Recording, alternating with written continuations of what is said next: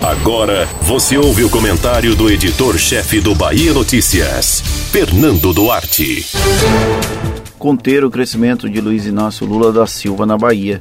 Esse é o principal foco do entorno do ex-prefeito de Salvador, Assemineto, que já iniciou o rascunho da candidatura dele ao governo estadual em 2022.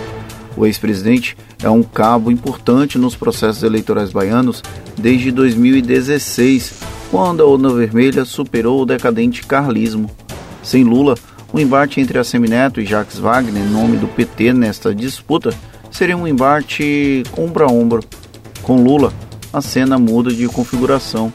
O ex-prefeito de Salvador colocou o bloco na rua com uma série de viagens pelo interior do estado.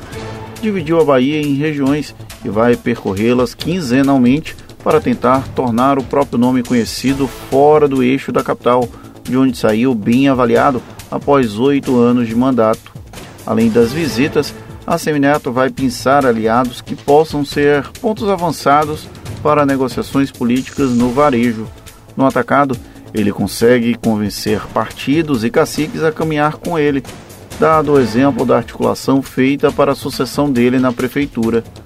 Há um esforço reiterado desse grupo político em conter o eventual crescimento de Lula para que essas conversas consigam avançar. A sombra do ex-presidente assusta, pois ele é capaz de mobilizar as legendas independente do espectro político. E a perspectiva de vitória do petista no Palácio Planalto é um catalisador para que os aliados dele também embalem.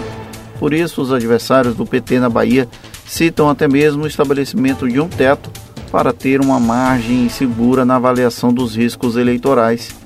Por enquanto, a Semineto vai evitar ao máximo nacionalizar a disputa local.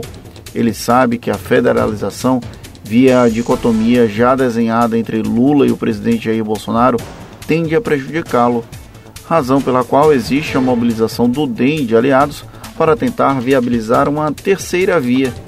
Caso não seja possível uma candidatura com musculatura, o ex-prefeito de Salvador ficará numa encruzilhada e tanto, sendo obrigado a escolher um lado, ainda que o faça a contragosto. Sim, a Semineto não é bolsonarista, apesar de adversários tentarem pintá-lo como tal. Manter pontes e o diálogo aberto para 2022 é o caminho possível para enfrentar a onda Lula na Bahia. É uma espécie de política de contenção de danos. Wagner tem um padrinho famoso e a máquina estadual na mão. A Semineto terá que se agarrar a outra boia para evitar que a candidatura construída com bastante cautela até aqui não seja sugada pela força eleitoral que o ex-presidente tem. Para além de tomar conta da própria campanha, o ex-prefeito de Salvador terá que estimular todas as outras contra Lula. Você ouviu o comentário do editor-chefe do Bahia Notícias, Fernando Duarte.